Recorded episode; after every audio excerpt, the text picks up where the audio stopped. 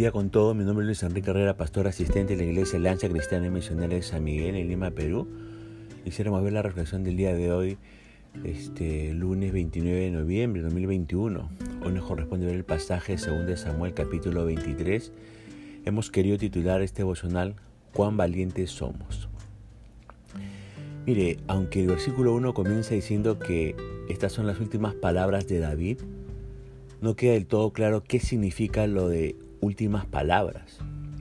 Hay varias opiniones sobre esto, pero en realidad no es lo más importante. Además, tenga en cuenta que desde hace varios capítulos atrás, el escritor de Samuel no viene siguiendo un orden cronológico de la vida de David. Por lo tanto, estas serían las últimas palabras, entre comillas, que Samuel registra, pero no las últimas palabras de la vida de David. Sea como sea, lo verdaderamente importante aquí es el contenido de este breve poema. Es un poema profético.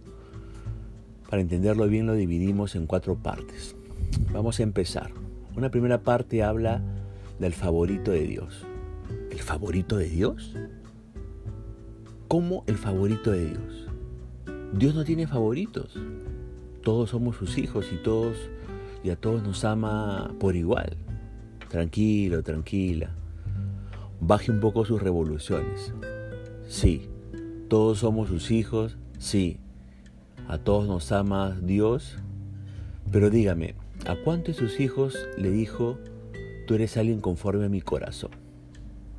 No se trata de que Dios nos ame a todos, siempre nos amará aun cuando nuestras vidas sean un asco.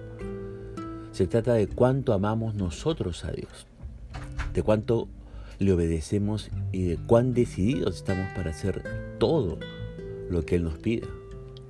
Y así era David, con todos sus errores, con todos sus defectos, con todos sus problemas, su amor a Dios era total, su obediencia a Dios era total y su entrega a Dios era total. Un hombre conforme al corazón de Dios, un favorito de Dios.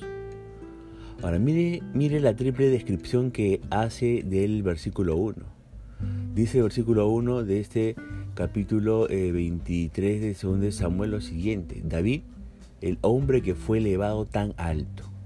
David, el hombre ungido por el Dios de Jacob. David, el dulce salmista de Israel. Ahora, ¿quién habla por medio de David según el versículo de este capítulo? Bueno, ¿quién habla por medio de David? Es el Espíritu del Señor, ¿no? El mismo David lo dice, el Espíritu del Señor habla por medio de mí, sus palabras están en mi lengua. Ahora, yo le hago una pregunta para que usted pueda pensar, me la hago a mí también, ¿no?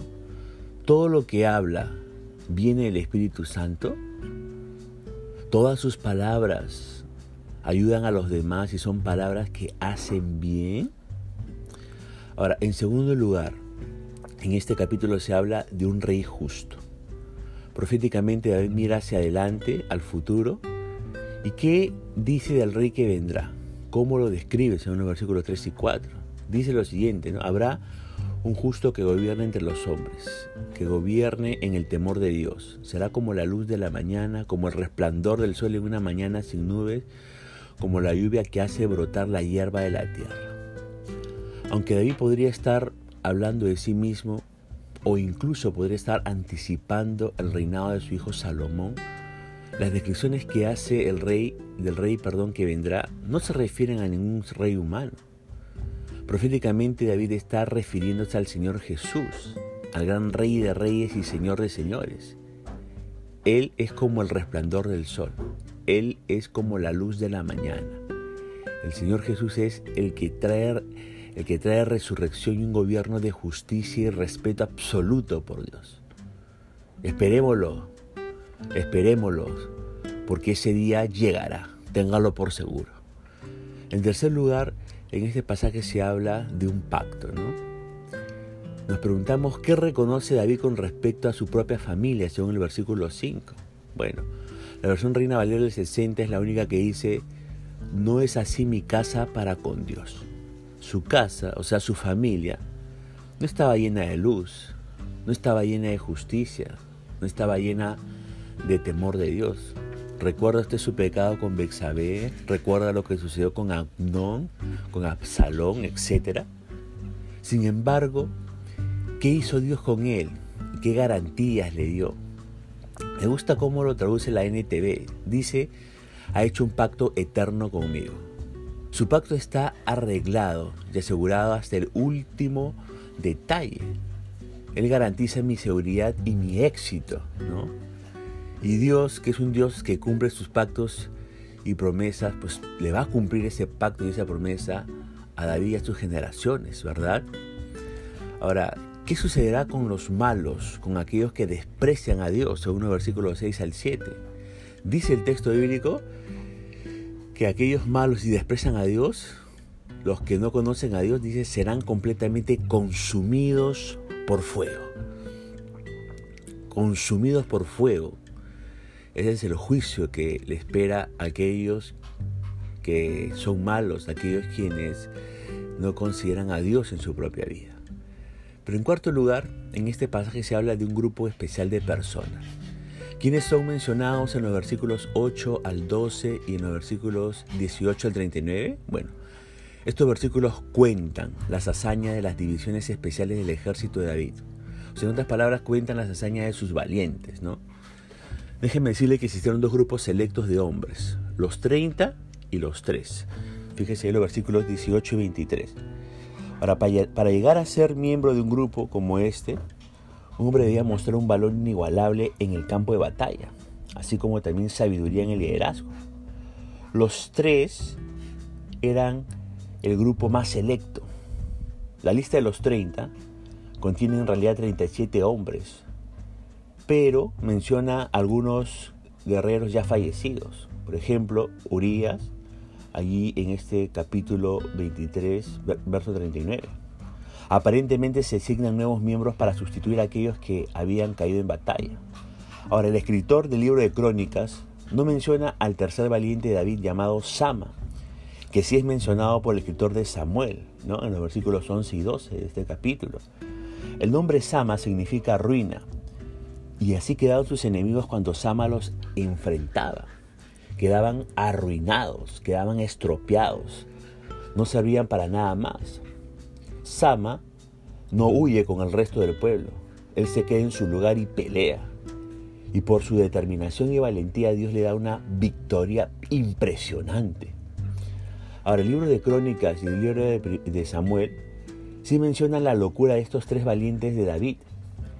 Mire lo que hicieron estos tres tipos en los versículos del 3 al 17.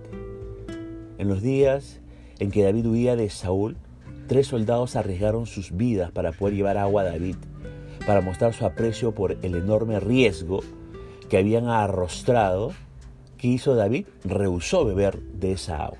Sí, Tenían que estar muy locos para hacer lo que hicieron. Por algo eran insuperables y estaban por encima de los otros 30 valientes de David. Ellos hicieron algo muy loco por un hombre, por el rey David. Yo le pregunto, ¿cuándo fue la última vez que usted hizo, entre comillas, una locura santa por Dios? ¿Cuándo? Somos muy valientes adentro de la iglesia, somos muy valientes en medio de nuestro ministerio, ¿no? Donde nos encontremos, ya sea ministerio pues de jóvenes, de varones, de mujeres, etc. Y allí no tenemos problemas en, entre comillas, hacer locuras para Dios. Pero, ¿qué pasa afuera? ¿Cómo somos en la calle? ¿Cuán valientes somos en medio de los que no conocen a Dios? ¿Cuán valientes somos en poder defender nuestras convicciones y mantenernos firmes en nuestras convicciones. Así nuestras convicciones vayan en contra de la corriente en que va toda la gente, ¿no?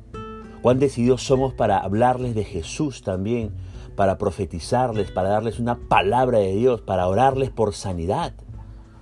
Yo le pregunto, ¿hace cuánto no es usted un valiente de Dios?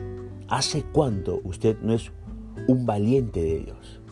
Estos tiempos nos demandan a usted y a mí ser personas valientes, personas valientes. Así que vamos a poner punto final para el devocional del día de hoy, deseando que la gracia y la misericordia de Dios alcance su propia vida. Conmigo será Dios mediante Hasta el día de mañana y que el Señor le bendiga.